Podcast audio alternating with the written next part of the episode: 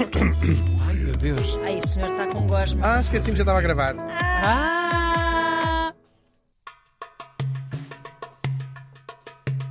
Lambada!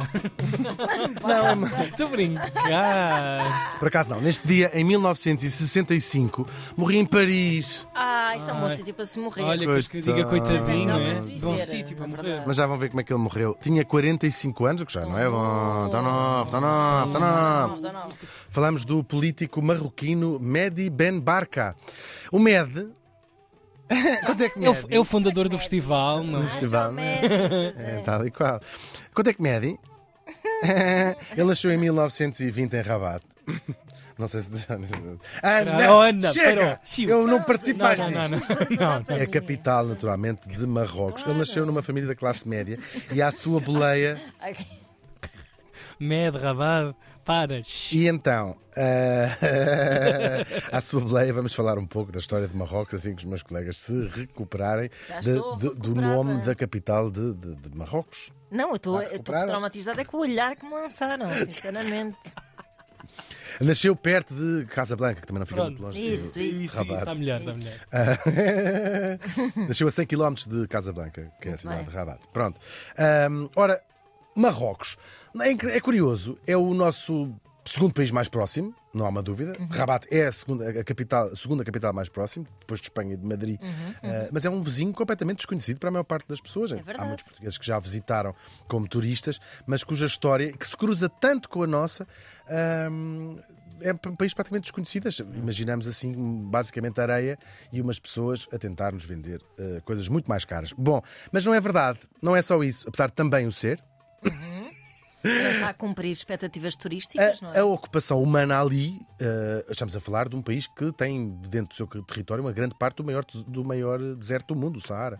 Eh, mas a ocupação humana ali é muito, muito antiga. Era uma civilização que vai dar a um reino chamado Mauritânia, que não corresponde exatamente ao que hoje é a Mauritânia, mas é assim como se chamava.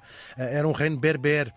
Berber é uma curiosidade. Berber é um povo ahm, seminómada de pastores, que existe até hoje na- em Marrocos, e não só, mas que é um nome que vamos começar a aprender a deixar de usar este nome berber, apesar de ser um nome com séculos. Este povo chama-se, e chama-se a si próprio, Amazir, é como eles se chamam. O berber vem de quê? Vem de bárbaros. Ahm, é, a raiz é a mesma. E bárbaros é uma expressão muito simples. Ganhou contornos ah, de juízes de valor, não é? Os romanos Negativo, também diziam, certa os forma, bárbaros dos claro. povos do Sul. Era como os gregos chamavam simplesmente a toda a gente que não falasse grego. E é uma onomatopeia, de, diziam eles, bar, bar, bar, porque era o que eles estavam a ouvir o que os outros estavam a falar. ok. Ah, blá Blá, blá, blá, blá, blá, blá, blá, blá, sim, tal e sim. qual. E é daí que vem bárbaros. Era só para eles, claro que depois foi ganhando. eh, Claro que os gregos, quando diziam gente que não falava ali o grego, desprezo, já é? tinham ali Claro. algum desprezo cultural pela, por aquele povo. Mas pronto, estes berberes, vou chamar-lhes assim berberes, mas que vamos aprender esta palavra, Uhum, amazir, como este povo se chama a si próprio, eram de facto pastores seminómadas, portanto andavam de, de- de- de- zona em zona, montavam as suas tendas e lá depois vinham. ah, em vez de rodar, não sei o que até o cheque cantava uma coisa assim parecida. Sim, sim. Rodaste, não sei o que, o que eu percebi, Em vez de rodar de zona em zona. Estava por aí, estava por aí perto. Oi, são, chama-se. Ah, nem, nem o nome da música posso dizer. Chegue, procurem. É, X, É é G, que a gente sabe quem é o Chegue. Bom, depois por volta do nascimento de Cristo, portanto, no início da nossa era, corresponde, eh, mais ou menos coincidiu. com, com Lá Cristo está, já. lá Cá está. estamos está. sim. Na nossa era, mas já com Cristo. eh, Metido ao barulho. O Maghreb, como se chama ali o norte da África, torna-se uma província romana. Até que depois, no século VII, e isto tem muito a ver com o, o episódio que falámos eh, ontem, no século VII são conquistados pelo Islão. O Islão é uma religião que nasce eh, também, mais ou, é- é- acaba por ser um sucedâneo também, se quisermos, do judaísmo, tal como o cristianismo, ahm, e, e é uma região que tinha começado na, na Península Árabe, onde hoje fica a Arábia Saudita. Ah, Meca, Medina, sabemos bem, que entre as duas cidades. E depois vai florescer muito o Maghreb numa série de califados, portanto, que vão sucedendo uns aos outros, são várias dinastias, e que vão estendendo o seu território para o Ocidente e chegam a ocupar Portugal e Espanha, como nós sabemos, antes da, da- da presença, antes de ser Portugal e de ser Espanha. Depois o primeiro reino Islâmico lá em Marrocos foi fundado por Idris I, que era um descendente do profeta Maomé, que fez a sua capital em Fez. O nome Marrocos foi os portugueses que lhe deram pela sua má interpretação, não é má interpretação, mas é o nome da cidade de Marrakech, que na língua árabe, em, Ma em Marrocos, se chama Uau. Marracas. Marracas Ok, é como ok, eles dizem. ok. E é, ouvimos Marro Marrocos Uau. e, portanto, por extensão chamámos a todo o território Marrocos, da mesma, porque para nós era, cidade, era o reino mais importante naquela altura em que os portugueses lá chegaram. Para os turcos, por exemplo, em turco, chama-se Fez, a, a Marrocos. O nome do país é Fez, porque na altura do contacto era, era de facto uh, Fez uh, o reino mais importante. pois. É muito interessante. Depois, a nossa história de Portugal cruza-se muito com a história de Marrocos, nós sabemos, não é?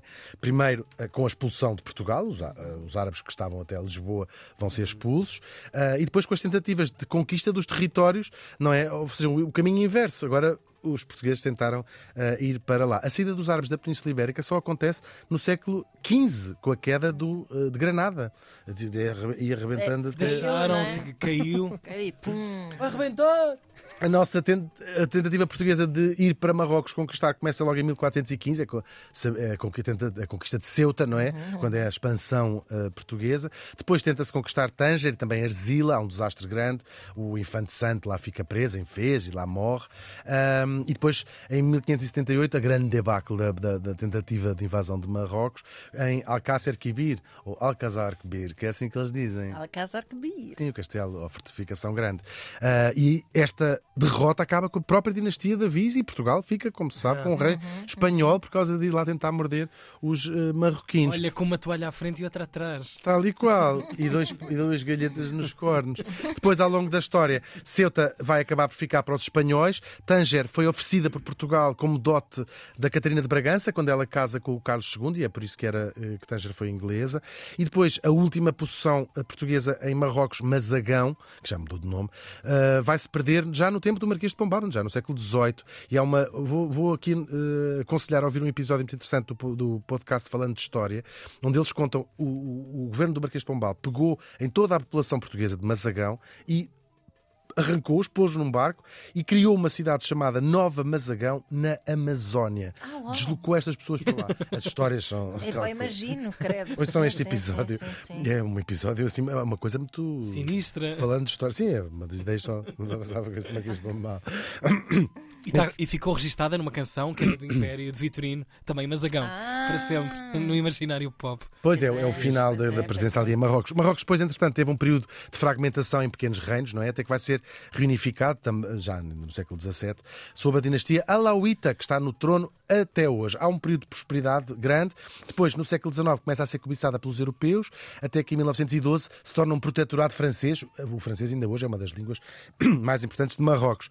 Ahm, e o que é que acontece? As cidades começam a ser segregadas, uma, uma parte da cidade para os franceses, onde viviam os franceses, outra onde viviam os marroquinos. Ainda hoje todas as cidades grandes marroquinas têm esta, os bairros, a arquitetura e percebe-se isso tudo. Até que os berberes começam-se a revoltar ali nos anos 20 contra aquela ocupação ah, e nos anos 40 forma-se um partido, Istiklal, o partido significa independência, e depois nos anos 50 há revoltas grandes contra os franceses e lá vem ah, do seu exílio o sultão Mohamed V, que era um sultão só em nome, porque os franceses estavam a ocupar aquela zona, e depois em 1956 finalmente Marrocos torna-se independente dos franceses, com bastante luta, não é?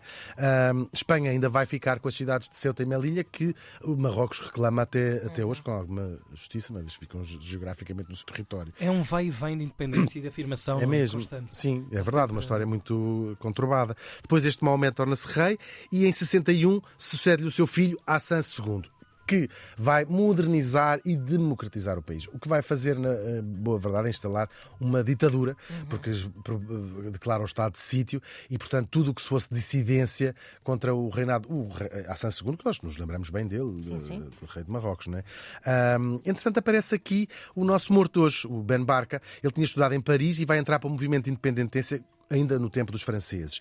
Depois ele chegou a ser considerado o inimigo número um pelos franceses. Depois dá-se a independência e ele vai se tornar opositor, já não dos franceses, mas do próprio rei Hassan II, ahm, que tinha sido, aliás, seu aluno, que ele chegou a ser professor, Ahm, e, e porque ele queria uma revolução marxista. Ele vai se exilar, vai conhecer o Che Guevara, o Amílcar Cabral, o Malcolm X e vai começar a participar num movimento revolucionário ah, do chamado Terceiro Mundo, que era ah, esta corrente que achava que ah, gente da África, da América e da Ásia se devia unir unir para, neste movimento uh, de, revolu de, revoluções, porque no fundo estes Hassan II, como outros, um, acabavam por ser, de certa maneira, joguetes ao claro, americano nesta guerra, uh, já sabemos da Guerra Fria.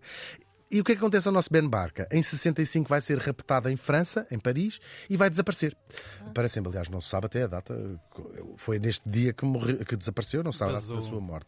Depois, dez, só 10 anos depois, a Time publica um artigo sobre isto, eh, fazendo especulações sobre o que terá acontecido a este homem, envolvendo a Mossad, eh, portanto, as forças de Israel, eh, agentes marroquinos, a CIA, e depois, ao longo dos anos, vai de vez em quando aparece assim umas, umas, umas. Há uma investigação em França, chegaram a ser presos polícias que os prenderam, foi a polícia francesa que o prendeu, mas depois não se sabe, calcula-se que o ah, reação segundo. Portanto, quando, foi, quando desapareceu foi pelas mãos da polícia. Sim, pelas mãos da polícia. O que, é que... o que, é que terá acontecido? Nunca se sabe. O de Gaulle provavelmente também sabia. A a, a, teoria mais, mais uh, até hoje mais uh, possível, ainda que nunca confirmada por Marrocos, é que o rei Hassan II permitiu que os, os, israelitas escutassem uma conferência de países árabes em, em Casablanca, hum. uh, vendeu, ou seja. Ah, okay. Sim, estes direitos de, de ouvirem. Okay. E de volta, o, o, as tropas, o Israel disse então, em troca, deixem-nos matar o Ben uh, Bakr, porque, que era um tipo que andava ali a destabilizar aquela Exato. região toda, e o Hassan II achou ótimo. Um, não se sabe o que é que fizeram sequer ao corpo. Há teorias de que foi levado para Marrocos e dissolvido em ácido, e há até uma teoria incrível que está enterrado em Paris, debaixo da sede da Fundação Louis Vuitton. Ah. Nunca se vai saber ao certo o que é que terá acontecido. Entretanto, em 99, uh, só morre o Hassan II e sobe o seu filho ao trono, o Mohamed VI. Há uma modernização, e este rei vai navegando o difícil equilíbrio entre o quê? Modernizar o país e o extremismo islâmico. Ali, Marrocos chegou a ter confusões sérias na Primavera Árabe, a coisa depois lá se compôs, e lá vai fazendo o seu caminho, Marrocos, ou assim parece. A democracia em Marrocos é, sobretudo, uma fachada. A verdade é, é essa. Uh, vai esconder por trás das belas cidades que nós vamos visitar uhum. e da cultura fascinante que tem Marrocos, claro. Uh, tem uma população rural miserável e cada vez mais miserável por causa do aquecimento global, ou seja, o, o deserto está a ganhar terreno quase até às cidades. Desemprego jovem em massa e, sobretudo, sobretudo, um país onde só os ricos têm acesso à educação e a cuidados básicos de saúde mesmo. Um, no caminho em que falta ainda fazer para a democracia, por exemplo, a resolução deste assassinato é um passo de facto muito importante. O Mehdi Ben Barka morreu faz hoje 57 anos.